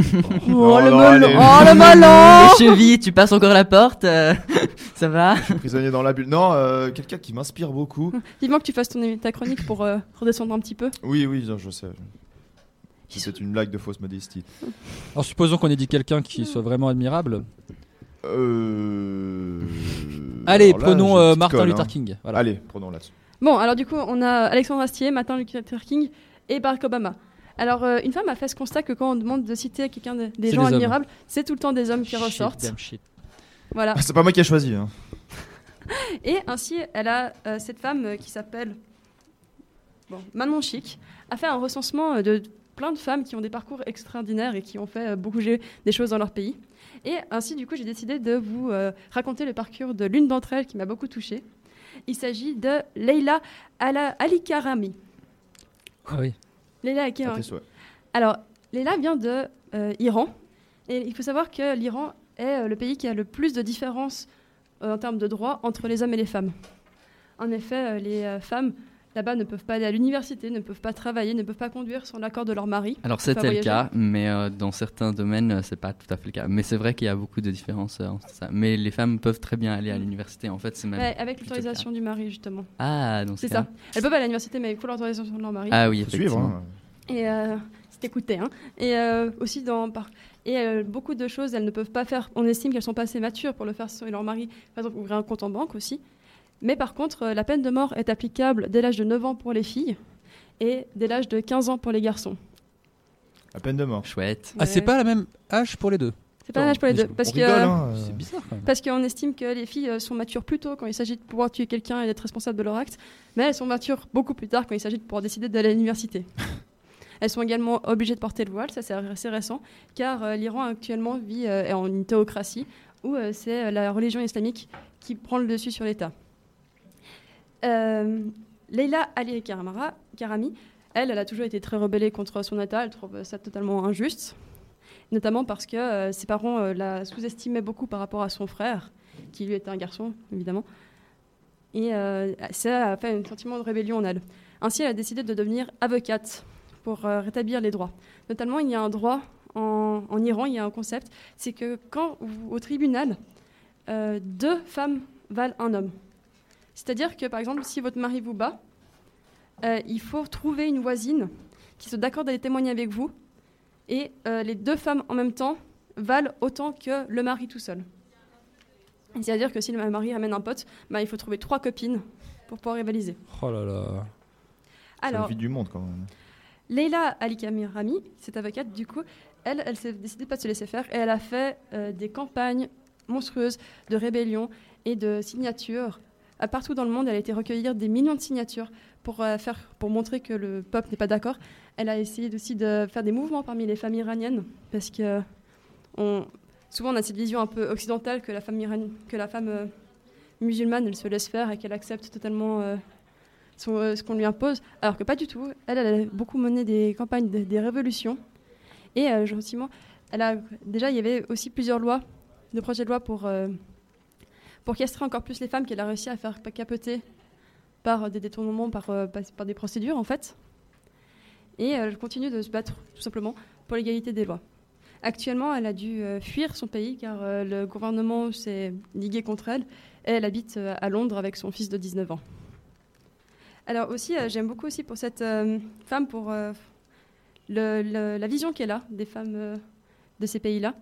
Et elle a d'ailleurs une citation euh, que je trouve qu'il peut nous apporter beaucoup. Alors quand on lui, quand on lui demande ce qu'elle pense de l'aide occidentale pour les femmes orientales, elle dit On me demande souvent comment l'Occident peut-il aider les femmes iraniennes? Mais avons-nous vraiment besoin de l'Occident pour nous sauver? Est-il vraiment acceptable de penser que les millions de femmes en Iran, en Afghanistan, en Égypte et ailleurs sont des personnes passives qui n'attendent que votre pitié? Il ne faudrait pas oublier que les femmes musulmanes ne sont jamais restées inactives. L'Occident doit modifier sa vision. Et elle a fait un discours par rapport à ça en disant que ce n'est pas à l'Occident de libérer les femmes et que l'Occident doit soutenir les femmes. C'est-à-dire que les femmes font des mouvements dans ce pays-là pour euh, avoir l'égalité de droits. En fait, c'est ce qu'elle demande. C'est elle se bat pour l'égalité de droits. Et euh, le- le- ce que l'Occident peut faire, c'est en termes de soutien, valoriser ce qu'elles font, mais en tout cas pas leur dire quoi faire. Voilà, J'espère que ça vous a intéressé et Ouais, que ça très vous a appris instructif des en tout cas. Merci beaucoup. Bah, alors, sur ce message euh, important euh, et lourd de conséquences et on espère sens. générer des actions aussi, euh, on vous propose une petite pause musicale, le temps de préparer la troisième, quatrième, cinquième, je Attends, sais pas euh, compter, la, prochaine 18 phase. à 14, ça fait- la prochaine phase de ce bananaton euh, qui est le lazy morning et donc qui va être euh, une phase purement musicale avec Hortense, Lionel, Herveline, Flavio et c'est tout je crois et Jimmy Et. Qu'est-ce qu'il est là Jimi Hendrix Ah non. Oui. bah, peut-être. hé, Alors euh, on se retrouve tout à l'heure avec pas mal de musique et on fait une petite pause en attendant. À toutes. À toutes.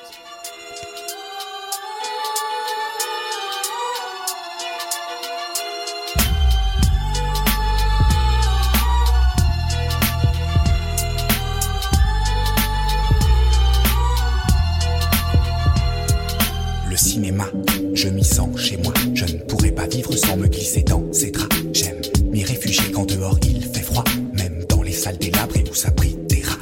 Un frisson me parcourt quand la lumière se baisse. Je savoure chaque plan comme une paire de fesses. Je peux presque palper notre excitation quand nous appuyons le silence de nos respirations. Des géants crèvent l'écran, éveillent les rêves des gens, émerveillent l'écran, énerve ou déstresse en essayant de ne pas faire semblant de s'amuser sérieusement comme le font les enfants. C'est un art cathartique, inouï, qui choque, divertit, ébourrit, vous ravit, fait sourire ou s'ouvrir. Toutes ces histoires à dormir assis nous en mettent plein la vue et l'ouïe.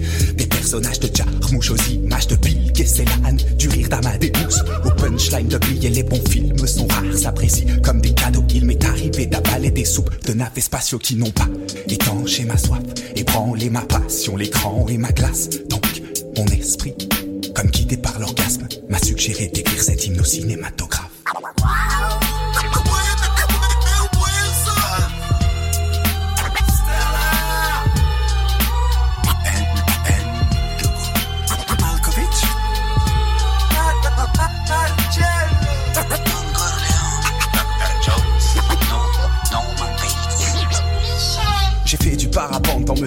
Paramante. Oublié mes 20 ans sous les projecteurs de la Fox. J'ai même invité Totoro à dormir dans un château rose. Lui ai fait faire son rototo. On était en parfaite osmose, parfois du thé de Dreamworks. Je me jette à l'eau pour mieux grimper au sommet de l'antenne de la RKO. Quand sauvagement le lion de la MGM rugit. Dans ma tête des fragments de live de NTM On a pendu Laurel et Hardy pour quelques dollars de plus. J'ai retrouvé la corde planquée sous une arche russe. Les fils de l'homme qui rétrécit. On rejoint le septième continent, c'est irréversible. Sadako a mis du gloss et à court vers son petit amant Nosferatu. La sorcière du pays d'Oz est jalouse, fond en larmes et son mari vole de mort fait la roue. Saviez-vous que, suite à un rat-marée, des crocodiles zombies dorment au pied d'un monolithe Sur la montagne sacrée d'antique, un vieux troïde d'androgyne parcourt plage de naturistes. Quand je rembobine cet art utile, des pages d'images jaillissent. Je vois les gants de Gilda sur le pont de Dogville, piétiné par Godzilla. La hache de Jack Torrance dans les mains d'un Joker hostile. Pas besoin des joints de Jet Lebowski. Au ciné, y a trop de miracles.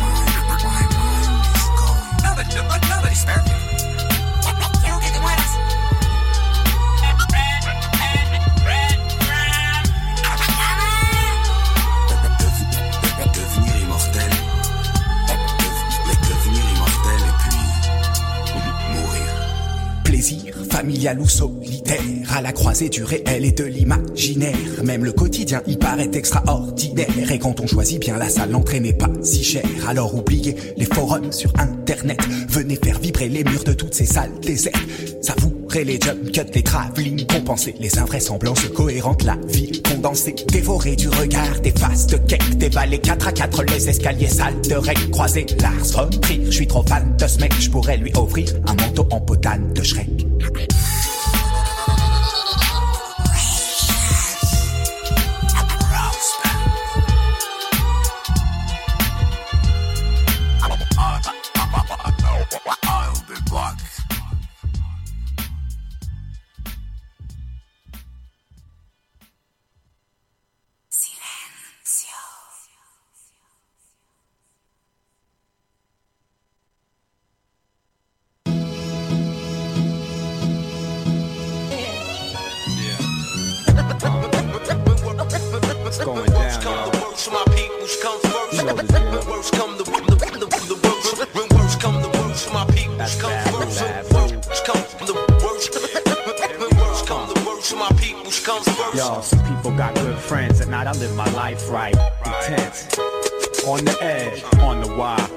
Group where friction leads to fire. Stack your bricks, the time is take your pick. Do it, don't. The track, alchemist. Yo, my life is good. I got my peeps in the mix, so. Worst come the world to worst, my peoples come first. I got worldwide family all over the earth, and I worry about them all for whatever it's worth. From the birth to the hearse, through streets the guns burst. Words I disperse are here to free uh, minds, yeah. and if mine are needy, I need to feed mine. When worst come to worst, Set up shop and write a verse. Actually, that's best come to best. My lyrics take care of me, they therapy, get shit off my chest. Extra stress, 3 4 over the score. Different patterns of rhyming prepare me for war. So next time you see us, we'll be deadly on tour when. worst come to worst, my peoples come first. Word up, if worst comes to worst, I make whole crews disperse. You know it's family first. Gifted unlimited with dilated people. Babu, evidence, Iriscience, and a shout out to my man Alchemist on the Triz. Come to worst, my peoples come first.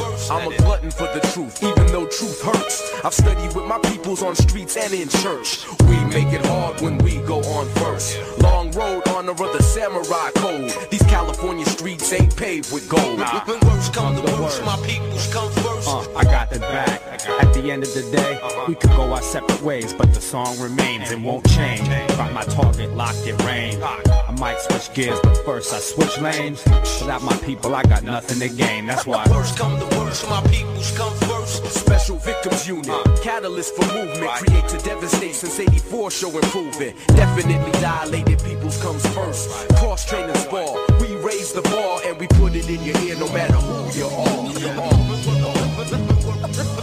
When worst come to worst, my peoples come first. When worst, worst come to the, the worst come the worst. My peoples come first. My, my, my, my peoples come first.